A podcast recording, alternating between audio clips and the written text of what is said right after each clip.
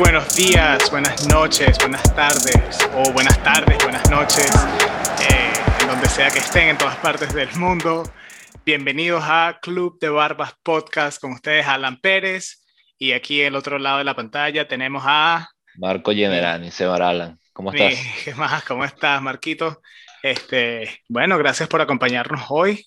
Feliz día, eh, que cualquier día que nos estés escuchando. Para nosotros hoy es martes julio 27, ya estamos casi que más de la mitad de este año, increíble que ya está pasando el tiempo tan rápido. Ya se, prácticamente se está acabando el 2022, el 2021, entrando al 2022. Sí, ten cuidado porque lo dicen, si lo, este podcast casi casi que ya, ya tiene...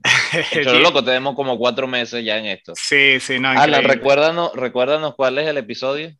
Estamos en el episodio 9. Estamos llegando al 10 ya marcando marcando un gran paso. Este, increíble que ya en verdad ya sean nueve episodios, eh, estamos pasándola muy bien, hemos recibido muy buenos feedbacks. Y, hemos aprendido. Y seguimos aprendiendo todos los días, así es. Hay que decirlo también, muchos de los feedbacks que nos han dado son consejos de cómo llevar, pues para nosotros esto completamente es algo nuevo, eh, el hablar en, radio por internet, lo moderno. Y ha sido una, una, cosa muy interesante, ¿verdad? Nos han hasta criticado eh, cosas que uno ni siquiera se imagina, palabras que tengo a lo mejor de 30 años diciéndolas y aparentemente las estoy diciendo mal. Sí. Pero ha sido, de verdad, bien, bien positivo todos los feedback y al final, aunque todo salga mal, ¿verdad? Aprendimos algo y nos encanta. Así es, y seguimos disfrutando. Ha sido, ha ido mejorando progresivamente poco a poco y estamos bien contentos, sobre todo con los seguidores que han escuchado todos. Así es, así que si hoy nos escuchan, muchísimas gracias por el apoyo y por eh, seguir escuchando las voces de nosotros mientras hablamos de este deporte tan bonito que todas las semanas y todos los días nos da un poco más de qué hablar. Y bueno, hoy estaremos hablando de eh, la Copa Oro, la famosa o infamosa Copa Oro que mucha gente o le gusta o, o mucha gente no le gusta. Eh, a mí me encanta, creo que he disfrutado muchísimo de los partidos y ya las semifinales, Marco, están definidas, ¿no? Ya, ya sabemos quiénes van a jugar las semifinales. Hemos estado hablando de estos equipos varias veces y tenemos, en un lado, tenemos a Qatar contra Estados Unidos, que te digo, juegan aquí en Austin. Ese, el estadio queda como a 10, 15 minutos de mi casa y estoy así de cerca, así de cerca de decir, bueno, creo que no importa que si llego cansado el trabajo el viernes, creo que creo que voy a tratar de encontrar unos tickets para ver ese partido. Me parece que va a ser un partidazo. ¿Qué piensas, Marco? Mira, me parece que Qatar está dando la sorpresa en, este, en esta Copa Oro. Yo soy, yo, tengo mis dudas. No, no es que esté en contra de la Copa Oro, me parece que tiene mucho margen de mejora, lo hemos ya comentado antes. Estoy muy sorprendido del nivel de Qatar. A lo mejor no, no está para ser campeón de la Copa Oro, pero ha dado la sorpresa sin, sin duda. Hay que, hay que decir también que jugó Qatar una Copa América no hace mucho y quedó último en el grupo. Fíjate tú, qué curioso dato, ¿no? Si, si lo vemos, a lo mejor no son los mismos jugadores. ¿Jugaron en, en, cuál Copa Oro? Hace, hace en la Copa América. Jugaron eh, perdón, la Copa América. Hace un, par de Copa América. No, no, fue, no fue la centenario, pero creo que fue la anterior. el equipo de el Qatarí se está preparando para su mundial me parece que eso es un, un plus para ellos.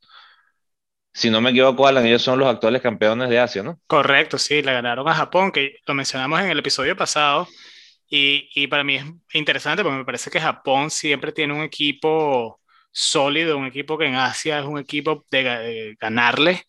Y creo que con esta Copa Oro están prácticamente mandando un mensaje y diciéndole al mundo que, bueno, nosotros somos la sede y yo no creo que nadie los va a pasar por encima como quizás alguien pueda suponer, ah, no, que contra Qatar, creo que es primera vez que van a un mundial, entonces, ¿qué podemos esperar de Qatar siendo la sede, jugando los primeros partidos, yendo por primera vez a un mundial porque son la sede?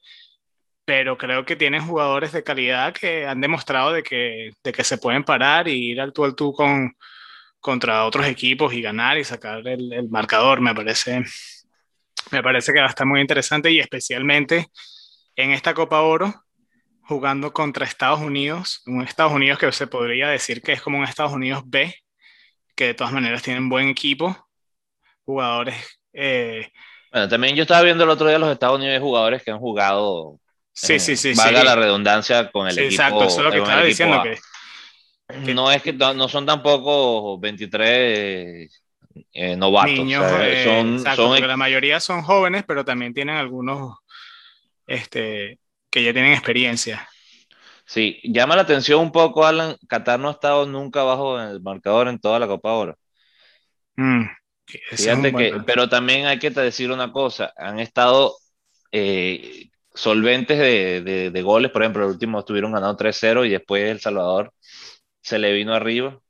Son, son, son, jugadores que a lo mejor, eh, como tú dices, el, uno se pone enfrente de ellos y dice, ah, es Qatar, le voy a meter siete goles.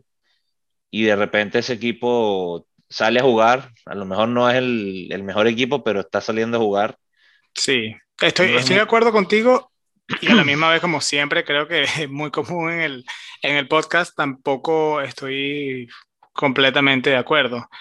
Eh, me parece que a este nivel, seguramente al Salvador, por ejemplo, le han mostrado videos de Qatar y ya saben qué esperar. Y si tú ves el ataque de Qatar, tú, si eres El Salvador, sabes de que, de que tienen una potencia arriba, especialmente con este, creo que es el número 11 de Qatar, Afif, creo que se llama. Afif, sí.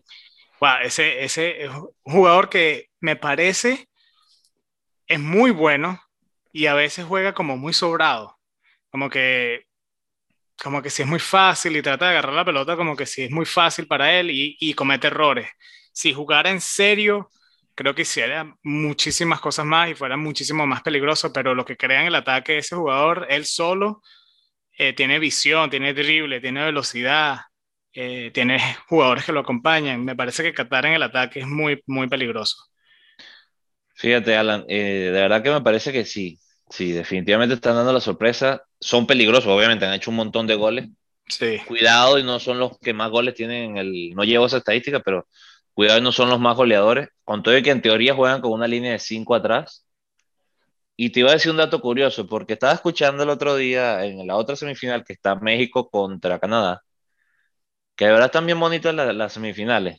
Muy bonitas. Yo, yo no sé por qué le tengo ese cariño extra a Canadá, me, me parece simpático ese equipo, no sé por qué, sin ninguna razón, la verdad, me parece que siempre tiene jugadores interesantes, pero quizás lo más interesante que veo en México, estaba viendo a Funes Mori, que si no me equivoco es el hermano del que juega en, Argentina. Sí, toda la razón tienes. La gente estaba comentando, sobre todo muchos, yo sigo mucho a los periodistas eh, mexicanos, mi, mi, papá lo sabe, uno echa broma con ellos, son bastante polémicos y se dan durísimo uno con otro. Y estaban criticando mucho, oh, pero es que cómo podemos seguir contando con jugadores argentinos para la selección mexicana y todo ese tipo de cosas. El nacionalismo mexicano es muy fuerte. Sí. Y estaba viendo el partido de Qatar y ahí el lateral derecho, el número dos, se llama Pedro Miguel, ya te voy a confirmar, Pedro Miguel Carvalho Deus, Correia. Tú simplemente escuchas ese nombre y dices, ese es portugués o brasileño. Sí. Y lo ves en el partido como uno más no sé, yo obviamente no escucho los, los comentarios del fútbol que, catarí, pero fíjate, ¿te parece Que, esté, que esté mal? Él jugó, obviamente ya tiene derecho a ser nacionalizado catarí, es portugués, no es brasileño, no tiene chance en su selección y, y mira, está allí, está jugando una Copa Oro, jugó una Copa América, a lo mejor, no, la verdad que no se tendría que chequearlo, pero ya te puedo decir de por sí que va a jugar Copa Oro y si sigue así va a jugar un Mundial. Me parece que son decisiones que tienen que tomar ciertos jugadores eh, que no tienen su chance o no lo ven claro su chance en Argentina. Funes Mori, uno de ellos.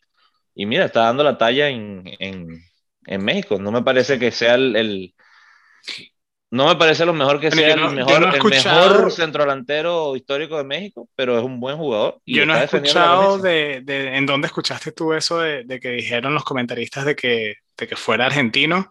Lo que yo tengo entendido eh, es de que mucha gente adora a Funes Mori porque él juega en el Monterrey o fue uno de los mejores jugadores o es uno de los mejores atacantes de Monterrey, así que es muy popular y muy, muy popular en la, en la fanaticada de, de México. Y creo que obviamente jugar para México creo que para él fue también no solamente porque quizás no pudo llegar a Argentina, sino que quizás sí le tiene cierta afección a los, a, los mexicanos y a México. Y, eso es lo que tenía entendido yo, pero no sé. Y, basado en lo de Qatar, el jugador es el, el, defensa lateral derecho, Pedro. Sí es portugués, creo que es portugués, y alguien de su familia es catarí, nacionalizado catarí, y decidió jugar. Y es muy común. Yo no, no me parece que es nada malo, me parece que... Al contrario, me parece que, eso, que eso ayuda al fútbol, honestamente. Sí, Tienen que ir los mejores jugadores. Todo el mundo sabe que Messi pudo jugar en, el, en, España también. Decidió jugar para Argentina, ¿no? Imagínate Messi en esa época con Iniesta y Xavi también en España. perdón, Alan, Messi, Messi si hubiera querido jugar con Venezuela, yo mismo me casaba con él. Le das para darle la nacionalidad. Sí, sí, donde sea. O sea, vamos a estar claros, eh, hay casos de casos, pero te digo, en esto, en esto, en esto, te repito, tengo muchos años escuchándolo, yo soy muy, te digo, me, me, me gusta mucho escuchar eh, los programas mexicanos eh, por, lo, por lo duro que son con ellos mismos, me, no, no, lo puedo entender a veces. Hay un jugador brasileño famoso que jugaba en los Pumas, Leandro, creo que se apellidaba o se llamaba, se llama, pues está vivo. Es un, muchacho de pelo rubio, largo, bien, bien característico. También estaba. Eh, Ciña se llamaba, el, un mediocampista de ellos que jugó en el mundial y todo. Y siempre con eso mismo, no, que son brasileños, que no son mexicanos, que no sienten la camisa igual. Y no estoy de acuerdo con, con todo no, eso. No, no, fíjate, Giovanni Dos Santos y, y eh, Jonathan Dos Santos también eh, criados y nacidos creo que en España, papás y mamá creo que eran de México y deciden jugar en México, no sé si te acuerdas, pero ellos salieron de la cantera del Barça. Claro. Y, y están en México y, y, ellos sí son jugadores que yo no escucho absolutamente nada de que se quejen de que, de que sean de otro lugar. Creo que, que sí los consideran mexicanos, pues porque, porque deben tener una, una conexión más fuerte que quizás otros jugadores, pero, pero se ve mucho y me parece que eh, la el equipo nacional de México sí, sí tienen esa honra, sí, esa pasión de tener jugadores, muchos jugadores que juegan en su liga, que a la misma vez sí me gusta eso, porque por ejemplo, tú ves un equipo de, me parece, Inglaterra, cuando tú ves los equipos, los clubes ingleses, tú dices, wow, estos equipos son buenísimos, siempre tienen unos equipos llenos de, estrellas, pero muchas veces esos jugadores son de otros países Después cuando tú agarras a los seleccionados de Inglaterra, la selección como que baja un poquito de nivel y los jugadores no encajan de la misma manera.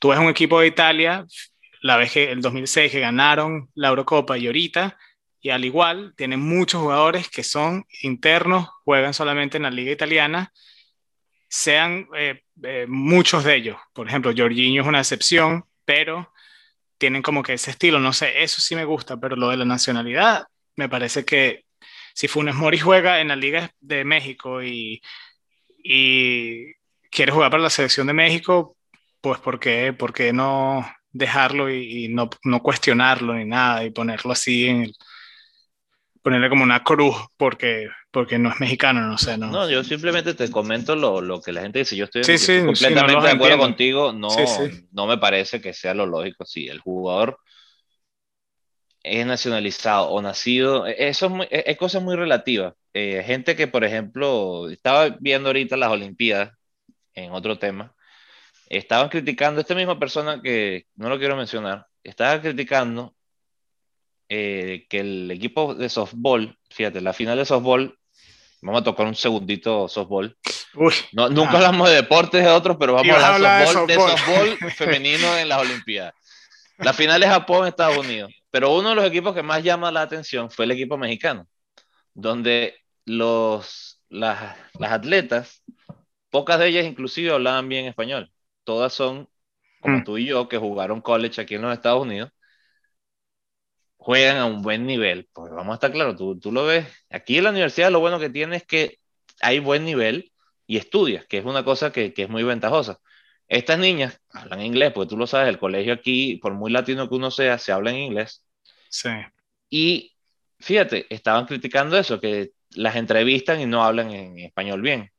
Pero ¿cómo defienden la camisa mexicana? Y bueno, pero ¿qué tiene que ver? Esas muchachas nacieron en, en, a lo mejor en Estados Unidos, pero son, el papá se llama a lo mejor Pedro López y la mamá María González. O sea, ¿qué puede, ser más, ¿qué puede ser más mexicano que eso? Y nacieron, a lo mejor, y no estoy mintiendo, 200 kilómetros más al norte. De, no, y, si sienten la camisa y pues, pues si, están, si están jugando para esa selección significa que tienen alguna conexión del, en el país, por ejemplo, familiar para poder obtener la ciudadanía o han vivido en ese país por cierto tiempo suficiente para darle la ciudadanía, de alguna manera tienes que sentir algún tipo de pasión, ¿no? Y para que tú elijas esa, esa selección, me parece que, que como tú dijiste, lo hace más bonito.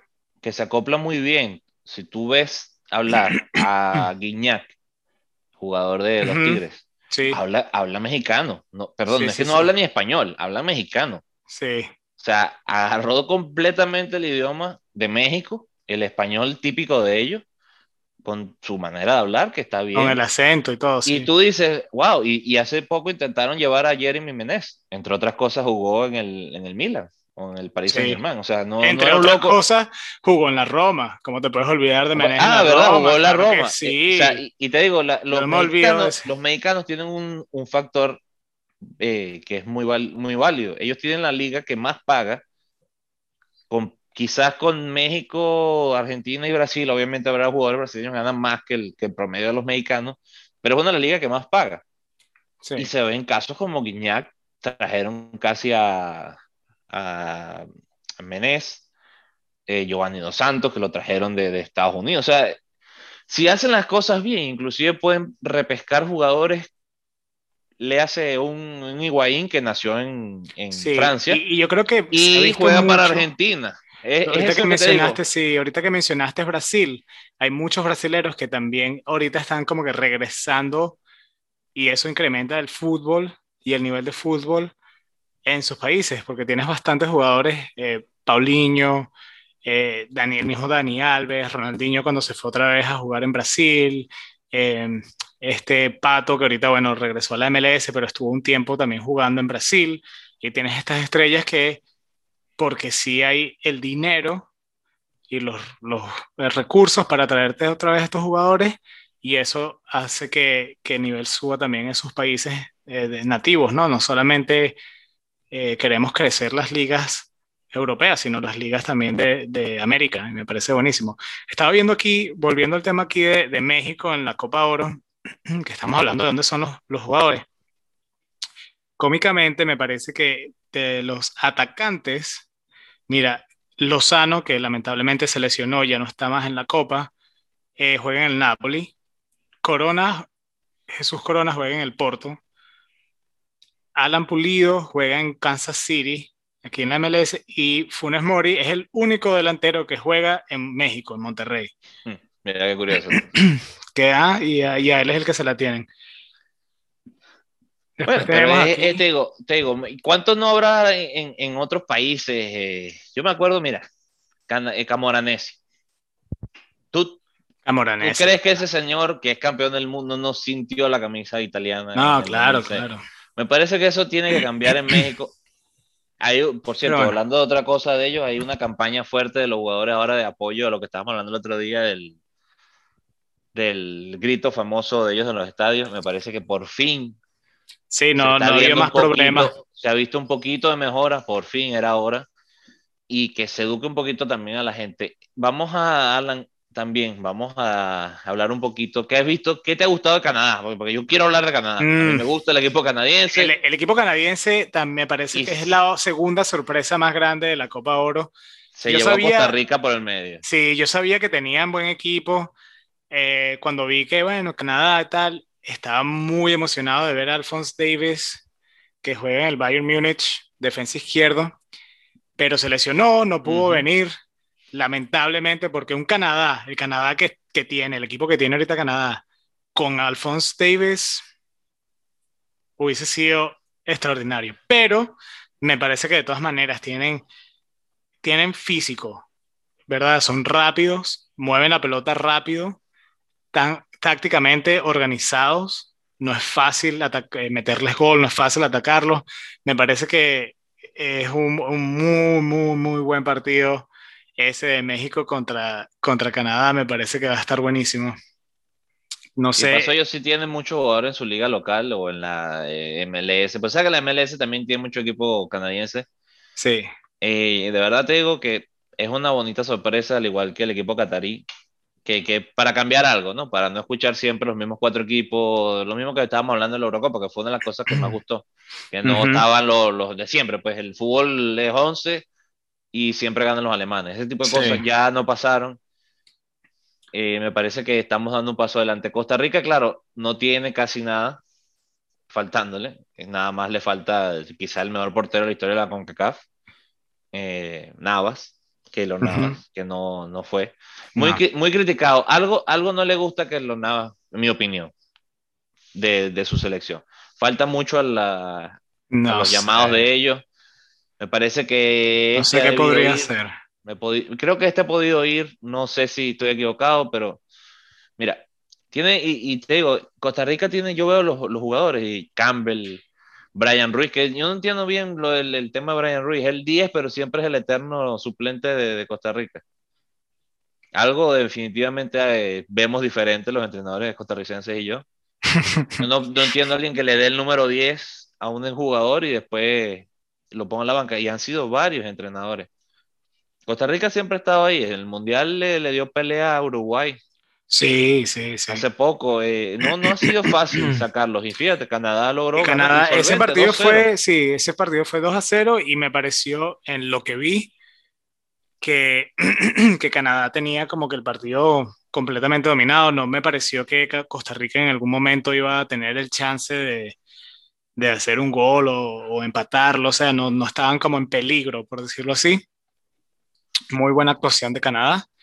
Y, como te digo, México tiene, en mi, en mi opinión, el mejor equipo de nombres. Oh, sí, sin duda. Y creo que al transcurso de lo que viene el torneo, el campeonato, han mejorado bastante colectivamente.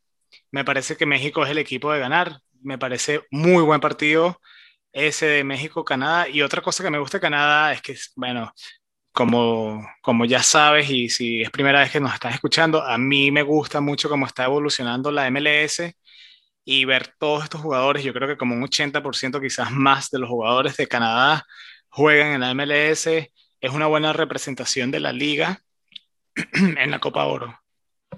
Sí, y fíjate, eh, estamos, los que nos vienen escuchando, eh, El Salvador, que uno de nuestros amigos juega o jugó depende de como lo quieras ver en la selección del, del, Salvador. Si te fijas, uno de los goles que falla, un mediocampista de contención, y fue mi, sabes que yo veo el gol y digo, wow, a Pablo no lo hubiera pasado. Para que lo tenga en cuenta el próximo seleccionador del Salvador. Me parece que fue mala suerte, en verdad, no voy a justificar. ¿Qué jugada? No, no me acuerdo, no sé cuál estás hablando. El primer gol que hace Qatar es una jugada que pierde la pelota en el medio en contención y sale en contragolpe a Fif, que es el que estabas comentando tú. Sí. Hace la jugada prácticamente, le quita prácticamente la, jugada, la, la pelota, la pelota a su jugador y... y... hace el pase de, la asistencia del gol. Estuvo bonito el partido. Y, y, la sorpresa del Salvador, que es la segunda vez que lo veo hacer lo mismo, que empieza perdiendo y le mete unos 60, eh, los últimos 30 minutos. Ojalá jugaran así los 90 de verdad. Yo pensé que lo iban a lograr el empate. Casi. Y se, iba, y se iba a venir este, tenían la sorpresa, la sorpresa, la sorpresa. Qatar tiene que, tiene que aprender una cosa, Qatar, y es cerrar partidos.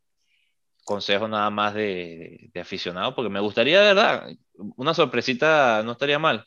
Sobre todo que uno siempre tu, tu equipo que tú quieres que eliminen y nada más sabroso que sea un Qatar que te elimine para tú echarle broma el resto de los cuatro años del, del Mundial. Pero de verdad estoy sorprendido del, del, cómo se ha venido creciendo la Copa Oro. De verdad, al principio me parece. Te digo, la, la fase de grupo ahí tiene mucho que mejorar, pero ya en esta época, en esta sección de. Los cuartos de finales estuvieron, estuvieron buenos. Y hay que decirlo, han sido abiertos. Todos los partidos, menos el de Estados Unidos, tuvieron más de un gol. Sí, sí, Y vamos a hablar de eso. ¿Qué opinas de, de, de, estos muchachos de Estados Unidos contra Jamaica, el 1 a 0? Un gol cerrado en el minuto 83. Sí, creo que un partido muy complicado para Estados Unidos. Creo que es un, es un tema, lo estaba pensando cuando veía esos juegos de la, de la Copa Oro, como que, bueno, ¿qué, ¿qué hace un equipo de este nivel mejor que otro, no? Tú ves a esos jugadores, por ejemplo, de Jamaica o cualquier jugador de, de este nivel tiene un físico extraordinario, me parece que son veloces, me parece que tienen una aptitud para ganar balones, balones aéreos, pero el detalle está en los errores. Y, y creo que Estados Unidos quizás no supo capitalizar en algunos errores que cometía el equipo de Jamaica. Eh, creo que los muchachos jóvenes están haciendo un buen papel porque a la final están tratando de dominar, salen, salen jugando un juego, un fútbol divertido, eh, agradable a ver, pero les falta definitivamente, les falta eh, finalizar más goles. O sea, un 1 a 0 en el minuto 83 se, se les estaba complicando el partido y, y, creo que pueden mejorar en ese aspecto. Este jugador, que jugó en segunda división el año pasado en Inglaterra y ahorita está de vuelta, pues fue un préstamo, y eh, está de vuelta en Orlando City. Eh, Dique, no sé si sabes quién es, te voy a buscar. Sí, sí. Este, no sé cuál es el. O sea, no lo conozco, pero sé de quién me habla, vi el partido el sí, otro sí, día. Sí, sí, sí. Este Dique, yo tengo tiempo viéndolo y me parece, él es un delantero extraordinario, extraordinario, que todo el mundo está hablando de él en Inglaterra y todo, y pensaban que le iba a comprar un equipo grande por, por su actuación para, me parece que fue Burnley, y creo que hasta subieron de división y todo. Y él tuvo un papel muy grande en ese, en ese equipo, pero creo que la dinámica, quizás porque no han jugado tanto tiempo juntos, eh, no lo logran encontrar tanto. Fíjate que cuando entra Sardes eh, y lo reemplaza, el, la dinámica del juego cambió bastante y como que Estados Unidos puede atacar mejor. Creo que hay mejor conexión, mejor entendimiento con Sardes que con, que con Dique en el momento de atacar. Así que creo que... también tenga que ver un poco la experiencia, porque Sardes es uno de esos que te mencionaba que ya ha jugado. También tiene bastante experiencia, sí, y, y, puede ser es un tema, ¿no? Eh, pero a diferencia de Dique, creo que no tiene la experiencia europea, pues ese fútbol europeo que, que tú ves a Dique y los balones que gana el aéreo, ese tipo de juego físico en el aire y tal, que, que es muy común también para Estados Unidos jugarlo, me parece que Dick es mejor, pero en el toque, retener, retención de pelota, no sé, hacer que el equipo juegue más, eh, creo que se lo voy a de.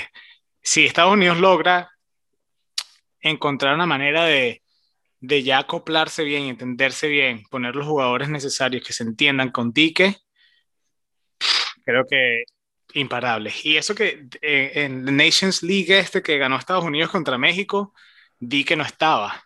Tenían otros delanteros de Estados Unidos que también son muy buenos.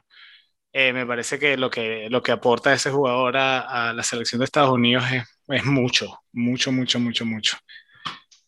Y, otra cosa que, que, ahora que estamos hablando, pero también tienes que tener en cuenta, Estados Unidos jugó, está jugando tres torneos importante. Está jugando para, para, la, para su selección, la Nations League, la Copa Oro y está jugando la Olimpiada. Y tiene jugadores básicamente diferentes para cada uno de los torneos. Sí. Hay que también mencionar una cosa, eh, va a pasar mucho. Tu hijo, por ejemplo, eh, va a crecer, si no cambian las cosas, va a crecer aquí en los Estados Unidos si Dios mediante me, me, da uno a mí, también será, también será en este país que va a crecer.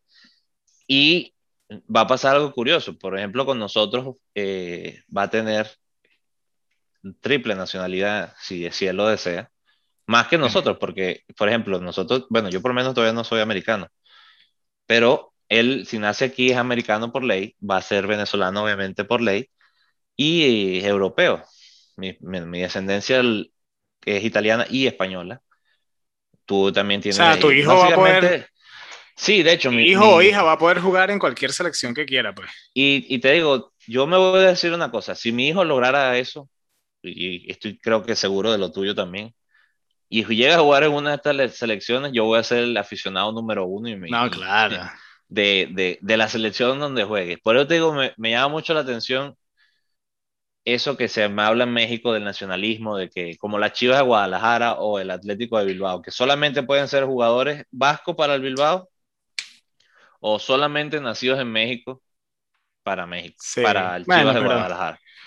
Esas son cosas que son muy bonitas en papel, pero también te, te, tranca mucho el, el crecimiento. Sí. Estados Unidos, una cosa buena que tiene aquí mucha mezcla, sobre todo en la parte del fútbol soccer, como lo llaman ellos. Eh, y, tiene un futuro, bueno, hay que verlo. yo, no te, yo no te miento, Marco, tú sabes que yo no te miento. Y yo hace como, mira, esto fue en el 2000, como en el 2013, para ver. No, mentira, en el 2014, que fue, eh, estaban jugando el Mundial. Fue, no, ahora sí en el 2010. El 2010 fue eh, Sudáfrica. 2014 fue, Brasil. 18 Rusia y ahora viene. Estoy tratando de acordarme. Eh, fue, Estados Unidos tenía un buen equipo con Clint, Clint, Dempsey. Estaba también jugando Bradley, que Bradley de Estados Unidos jugó en la Roma. Este, tenía por cierto, tú no, jugaste con, tú no jugaste o tuviste roce con, con Josie Altidor. Ah, Josie Altidor también, claro que sí, sí. Él jugó, cuando, cuando era pequeño, jugó en, en, un equipo de Florida que se llama Boca Juniors, o se llamaba, ya creo que el club ese no existe. Y me acuerdo cuando teníamos como 16 años, 17 años, ese muchacho agarró un estirón, se, se, puso como la estatura que tiene ahorita, como de 6 pies, y lo compró los New York Red Bulls, y de ahí su carrera explotó y jugar contra él era, yo jugaba en esa época de defensa y me tocaba marcarlo y era eh, lo más difícil después de, no sé, lo más difícil a esa edad que tenía que hacer. no había ninguna tarea, nada que, que, comparado como, como tenía que marcarlo a él, pero y, a lo que iba. Eh, en esa época, creo que después de uno de esos, o en 2000, creo que fue en el 2014 que lo dije, que vi a Estados Unidos así, y dije, wow, si Estados Unidos que sigue popularizando el fútbol en este país, porque había una fanaticada terrible, muy grande, todo el mundo disfrutándose los partidos de Estados Unidos, si la fanaticada sigue así, la próxima generación de futbolistas que ahorita están súper jóvenes en Estados Unidos va a hacer que el equipo de la nación de Estados Unidos sea gigante. Y la razón por la cual es como que obvio es que si tú tienes más jugadores jugando fútbol en un país como Estados Unidos tan grande, tan masivo, porque si tú pones al lado, por ejemplo, si Italia te puede producir los jugadores que te produce con un país del tamaño de la Florida, imagínate Estados Unidos que tiene todos estos... Un continente. Exacto. O sea, si tú pones ese tipo de fútbol, ese tipo de fanaticada aquí, porque realmente el, el fútbol en Estados Unidos crece en los años 90 es muy, muy, muy, muy temprano Estados Unidos en el fútbol. Así que me parece que no este Mundial 2022, que creo que sí van a hacer un buen papel, pero el siguiente, en el 2026, creo que Estados Unidos va a ser uno de esos equipos que muy difícil de, de ganar y también necesitan ya tener partidos amistosos contra equipos y selecciones grandes donde en verdad eh, se, se, pongan, se pongan pilas y se pongan como que a, a, ponerse a un nivel diferente, porque ya jugar amistosos contra equipos que ellos pueden ganar, si ves los partidos que ellos juegan y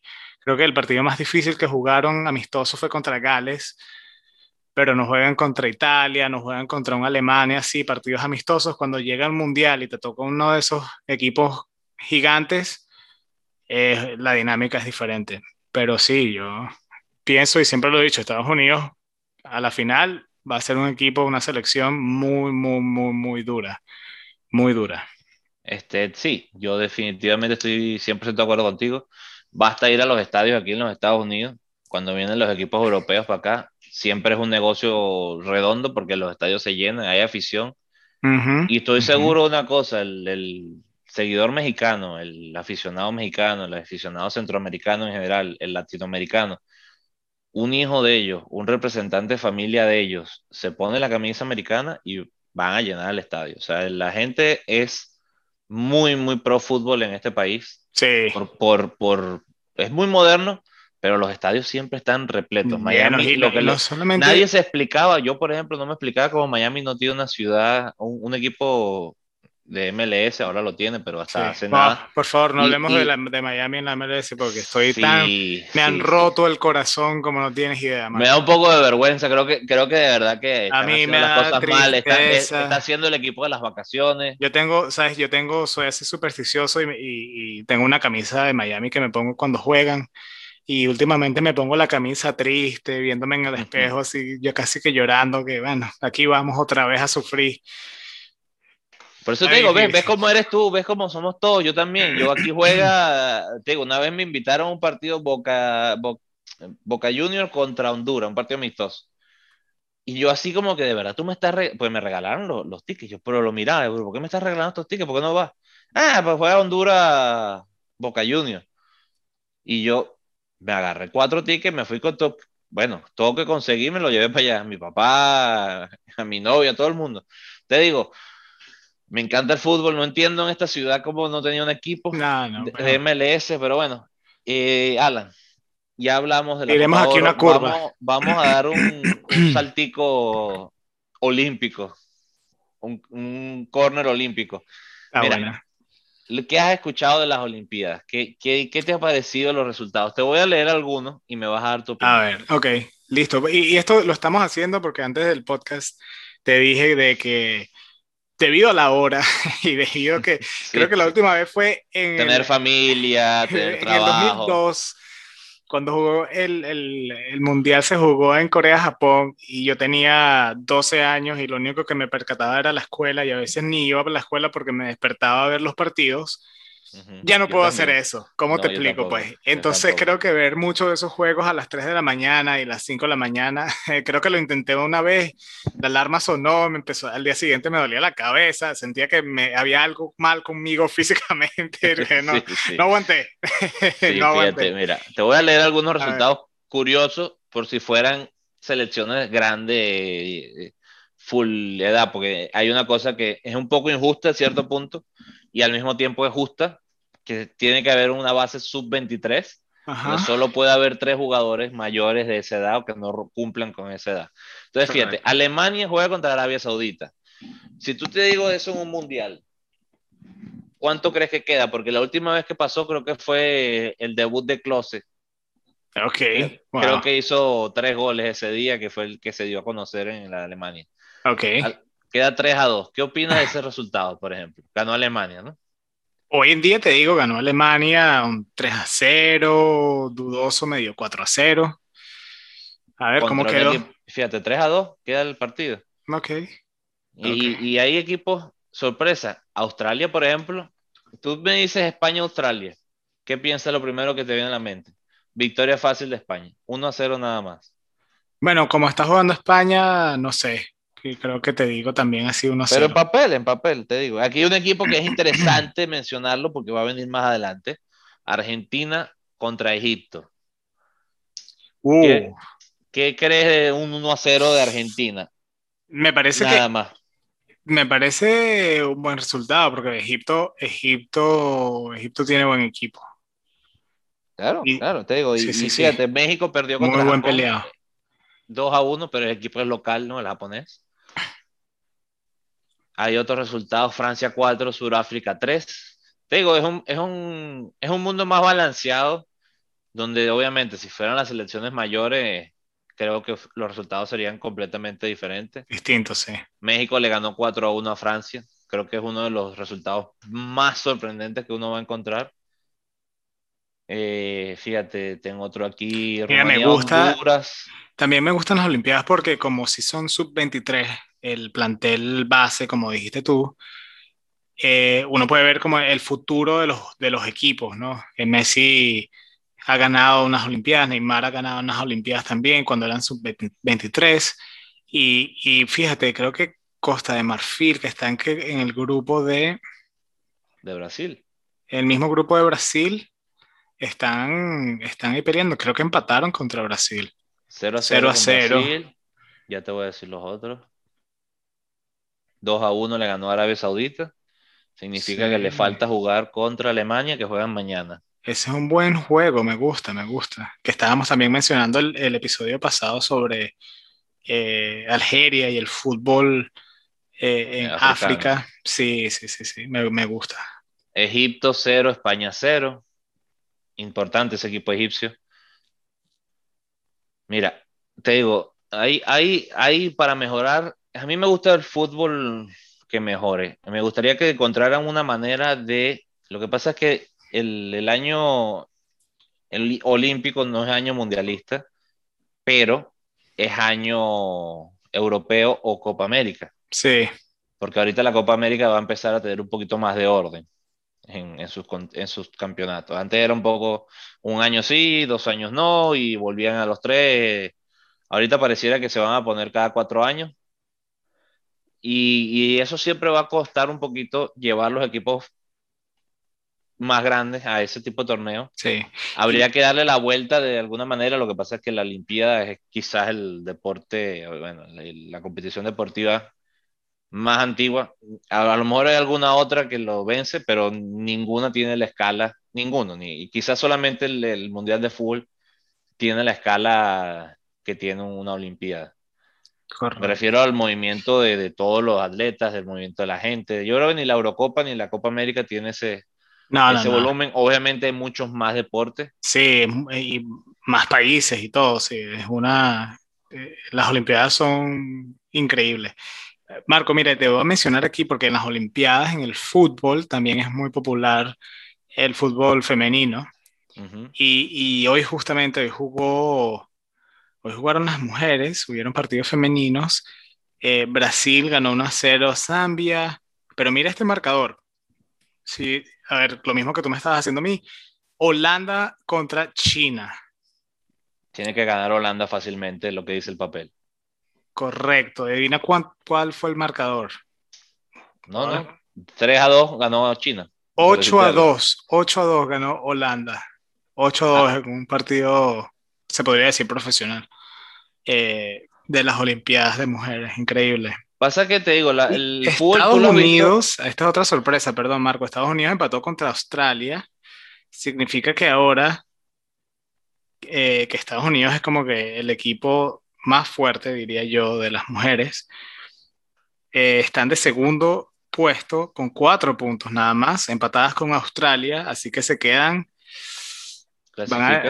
clasifican, bueno, clasifican porque pasan como mejor tercera, podrían pasar como mejor tercera. No, no, están clasificadas matemáticamente, lo leí hace un rato. ¿En serio? Sí, sí. Porque ya jugaron contra, pero les falta jugar contra Nueva Zelanda. Bueno, sí. Mira, la verdad te digo, el equipo estadounidense tiene que ganar, o cualquier, es como decirte, eh, no sé, México en la Copa Oro. Tienen que ganar si no gana, si no gana, eh, si no gana, o sea, me refiero, si no queda campeón de, de, la Olimpiada, es un fracaso. Sí. más con el equipo que tienen. Sí, sí, sí, no, un equipazo. Un equipazo. Qué lástima, en verdad, qué lástima que no he podido despertarme tan temprano a ver estos partidos porque me hubiese gustado mucho ver eh, también específicamente el equipo de las mujeres de, de Estados Unidos. es es chévere verlas, especialmente en, en, competiciones así importantes, ¿no? Donde siempre logran ganar y, y ver a otros equipos jugar contra ellas. Suecia ganándoles para mí fue una sorpresa, pero, pero bueno. Fíjate, fíjate, Alan, te voy a confirmar. Mira, el viernes juega Canadá contra Brasil en cuarto de final. Suecia contra Japón, el mismo viernes también. Bueno, de hecho, todos los partidos son el viernes, para no ser repetitivo. El Reino Unido juega contra Australia y Holanda juega contra los Estados Unidos. Todos están confirmados esos equipos en, ah, los cuartos de final. Ok. Fíjate, fíjate una cosa, eh, tú jugaste fútbol aquí, viste sobre todo el equipo de las mujeres en las universidades. Hay una cosa que es un factor muy fuerte en, en las mujeres, que es el tema físico. Brasil tiende a ser un equipo mucho más chiquito, con todo que técnicamente quizás el equipo superior a nivel mundial, lo tiene Marta, ¿sabes? Tienen eso, esa plusvalía de, de, sí, Brasil. de, de, de talento. Pero Estados Unidos son mujeres grandes, son mujeres fuertes. Y fíjate que quiénes son las otras competidoras. Alemania, que son raza fuerte también. Eh, me refiero a grandes, no, no me quiero meter más en eso de, de otras cosas. Pues Suecia, por ejemplo. Sí, sí, físico diferente. Son, mujeres fuertes y eso vale mucho, sobre todo en el, el, fútbol femenino. Japón es una de las grandes sorpresas porque el estereotipo que uno se imagina es pero fíjate. Un, físico más pequeño. Pero, mira, sería bonito ver un, un, Japón dando la sorpresa, sobre todo en las mujeres, porque hay casos famosos en el fútbol femenino con este equipo japonés. Sí. Creo que hubo, una, creo que hubo un, de hecho, ellos pierden una final de Copa del Mundo contra Japón que nadie se lo imaginaba. Hmm. Y, y, esos son esos datos curiosos que hay en el, en el, fútbol femenino, que siempre sería bueno hablar un poquito de ellos. Y otras cosas que hay que hablar, Alan, que es muy importante. Sí, no sé si has visto también, bueno, aparte de las Olimpiadas, también hemos tenido ya varios partidos amistosos de pretemporada y han habido un montón, miles de juegos, no sé si has podido ver uno o quizás la... Vi, algo, vi algo que quería comentarte, a ver tu opinión, porque la gente lo ha criticado muchísimo. ¿Viste el partido del Real Madrid hace unos días? No lo logré ver. Bueno, es curioso. que, no tenía... Eh, jugaron cuatro minutos extra. Estaba perdiendo el Real Madrid por un gol. Si no me equivoco, estaba 2 a 1. Y el dato curioso, Ancelotti pita el, entra el minuto 90 plus 3 segundos, 4 segundos, hay una pelota en el medio del campo y hace un gesto así.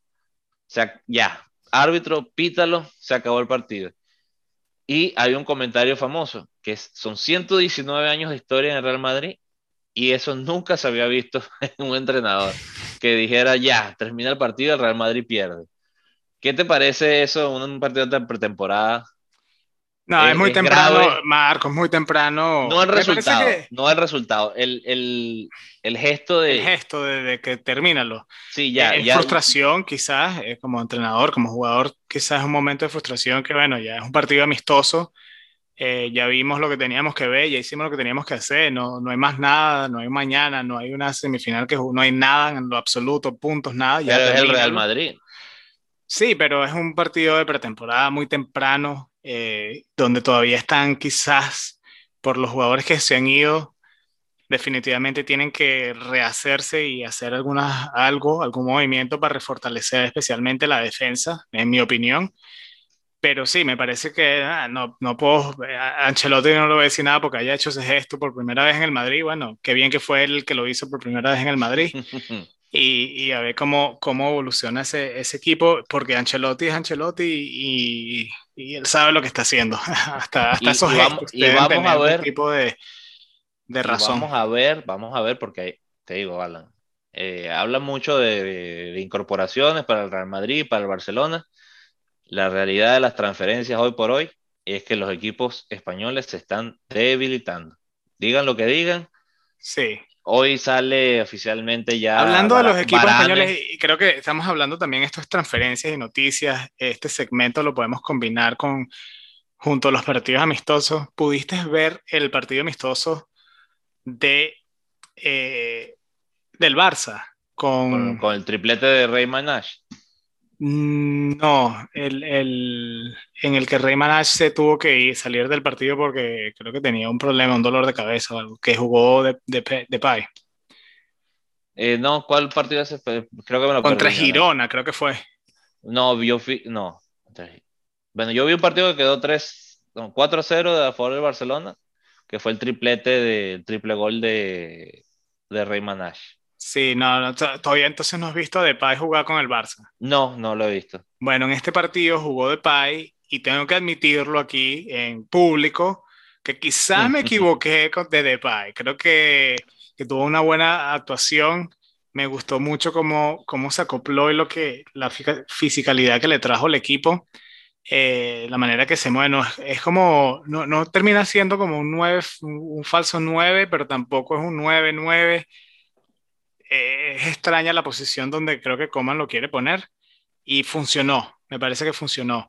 Lo otro que me gustó es que se, se comunicó y se entendió perfecto con Griezmann.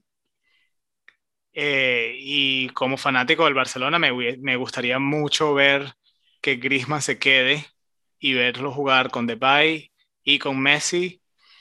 Y con Agüero. Y bueno, Agüero... Complemento. Pues, Agüero está ahí como complemento, igual que Ansu Fati también o el mismo, este, ¿cómo es que se llama este que dijiste que metió el triplete de Rey, Rey Minash, Sí, pero ese no creo que siga. Yo creo que va, este es lo que iba. Hay equipos que tienen que, que soltar muchos jugadores. Lo perfecto que le viene al Barcelona un jugador así que haga un triplete, que agarre un poquito de nombre, que en el podcast más importante del mundo, Club de Barbas, se hable de él y, y, salga, y salga una buena entrada, perdón, que entre un buen dinero al, al, al, plantel, como por ejemplo hicieron el Sevilla con Brian Hill, que lo vendieron, recibieron dinero y se fortalecieron con Eric Lamela. Me parece que esas son, esas son las decisiones correctas. Sí, perdiste un futuro posible, pero mira, estamos viviendo el presente y ahora necesitamos eh, caja, necesitamos jugadores. Necesitamos una y, y ojo, y ojo, Lamela es tremendo jugador para, para el Sevilla. Y en cambio, lo que te quería decir. Pausa, pausa. ¿La Mela donde jugó antes del Tottenham? En la Roma. Claro, todos pasan, los mejores jugadores del fútbol pasan por la Roma. Ahora, yo no logro entender por qué la Roma los vende. No lo, no lo logro entender. Entonces, mira, te pregunto: el Real Madrid sale Sergio Ramos. Está saliendo ya oficialmente Varane. Probablemente salga también, em, ¿cómo se llama este muchacho? Bueno, ya eso dos están confirmados. Vamos ya a hablar con lo que está confirmado, no vamos a hablar de posible. Si no llega el, el, centro delantero que ellos quieren, que es Mbappé. Que no creo que llegue, pero ajá. Van a salir en teoría, bueno, salieron de ya de el muchacho que fue al Milan, fue Brahim Díaz eh, Vallejo no es el reemplazo de, de estos dos monstruos que son Sergio Ramos y Varane. Militao ahora va a tener el peso completo junto a quién? Junto a Nacho. Nacho. ¿Tú te parece que el Real Madrid, honestamente, no, no, y no porque ser aficionado al Barcelona como somos nosotros. No, no, no, honestamente. Va a tener un, va a tener un, un torneo, o, uno, un torneo en general, me refiero Champions, Liga, Copa del Rey, es que, sin, sin, sus pilares centrales más importantes. No, no, no, definitivamente tienen la posibilidad de que sea una temporada muy mala. Creo que una de, los de las cosas positivas, y lo vuelvo a mencionar, es que tienen Ancelotti. Y por más que sea, si tú tienes un buen entrenador, puede que él, con lo que tiene, que eso yo creo que es el, el eh, como que la, la, el, ¿cómo se dice?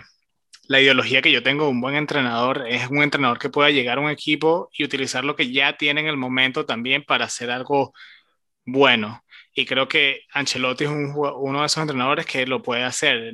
Ancelotti no es un tipo de entrenador como, no, nada malo contra Pep Guardiola, porque Pep Guardiola también ha hecho cosas increíbles, pero Pep Guardiola tiene la, la tendencia a pedir jugadores exactamente a lo que él está buscando para implementar sus tácticas. Ancelotti yo creo que también él pide uno o dos refuerzos, pero utiliza el plantel que tiene. Creo que eso vamos a ver, a ver si lo estamos poniendo como en el, como haciéndole un examen Ancelotti. Porque... El Madrid va a tener que cambiar mucho, va a haber mucha sorpresa en mi opinión. Mendy es un buen lateral izquierdo, pero tiene un físico que a la larga va a transformarse en defensa central. Alaba, que es la nueva incorporación del Real Madrid, me parece que va a terminar jugando en una línea de tres con el Real Madrid por el mismo hecho de que tiene, tiene cortos, o sea, no me parece que son pilares. Eh, Alaba sí, Alaba sí, sin duda es un, es un monstruo de su posición, pero fíjate que él empezó como lateral y jugó también en el medio campo con... Y ha jugado también de central, yo lo he visto jugar de central.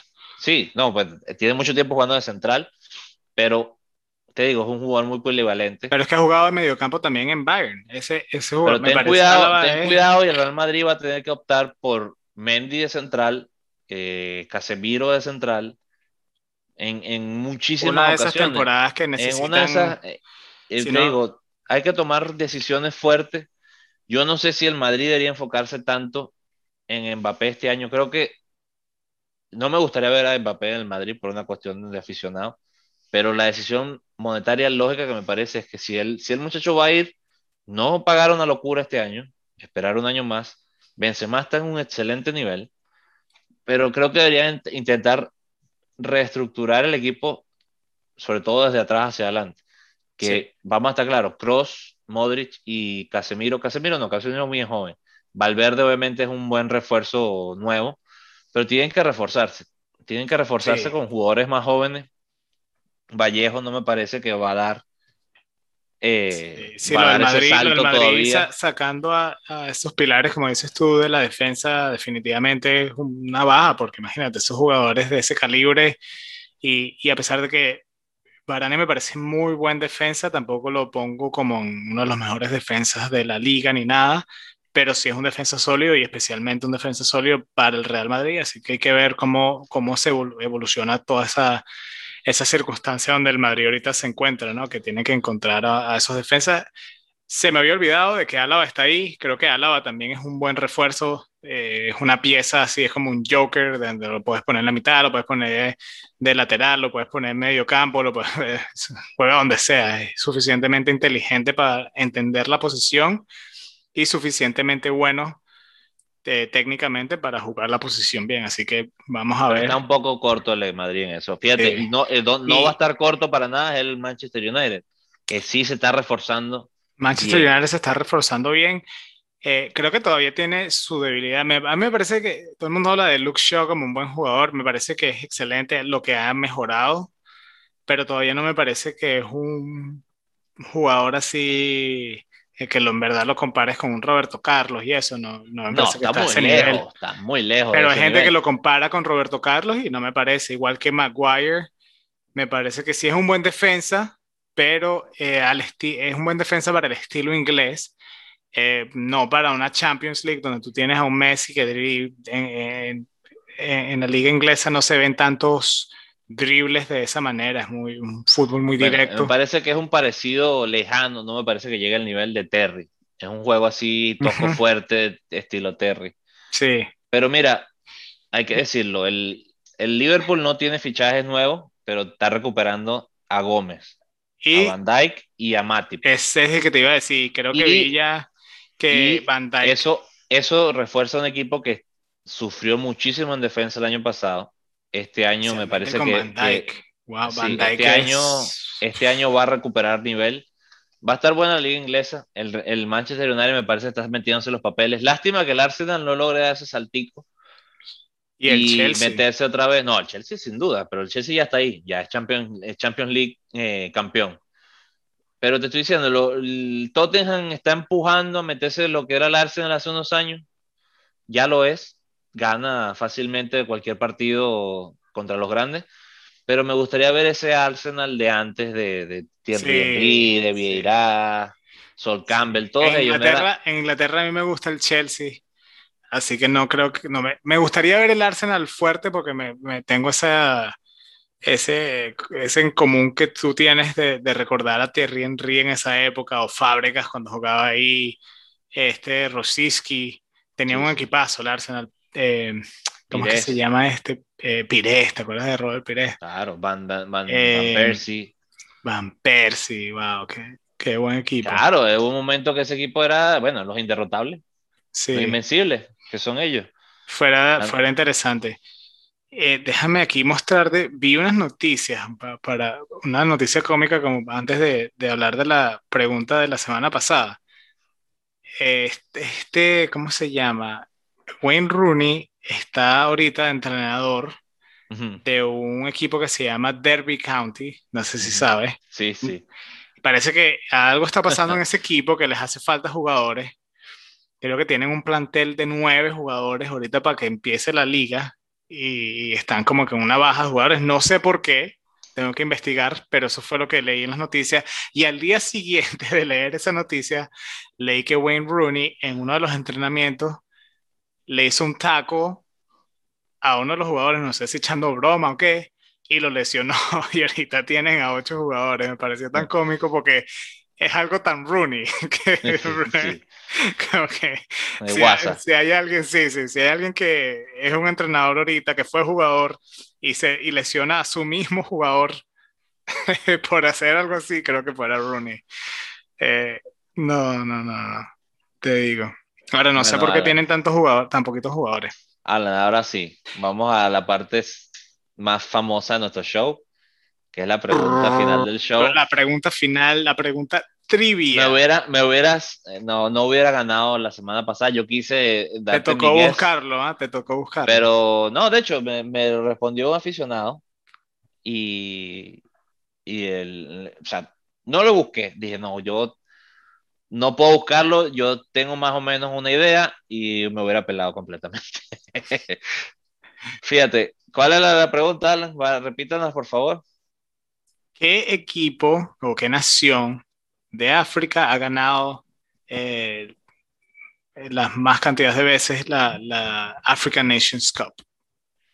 ¿Y la respuesta, Alan? Dímela, ya tú la sabes eh, porque te tocó buscarla. Es Egipto, correcto, correcto. Egipto. Te digo, yo hubiera dicho Camerún y te digo, y si me aprietas mucho, Nigeria. Nunca jamás me hubiera salido de mí. Fíjate, y yo te estaba diciendo, Egipto tiene un equipo, Egipto, o sea, Egipto se defiende, especialmente ahorita con Salah y el equipo que tienen con eh, el Nani también. Muy buen equipo. Déjame buscarte aquí.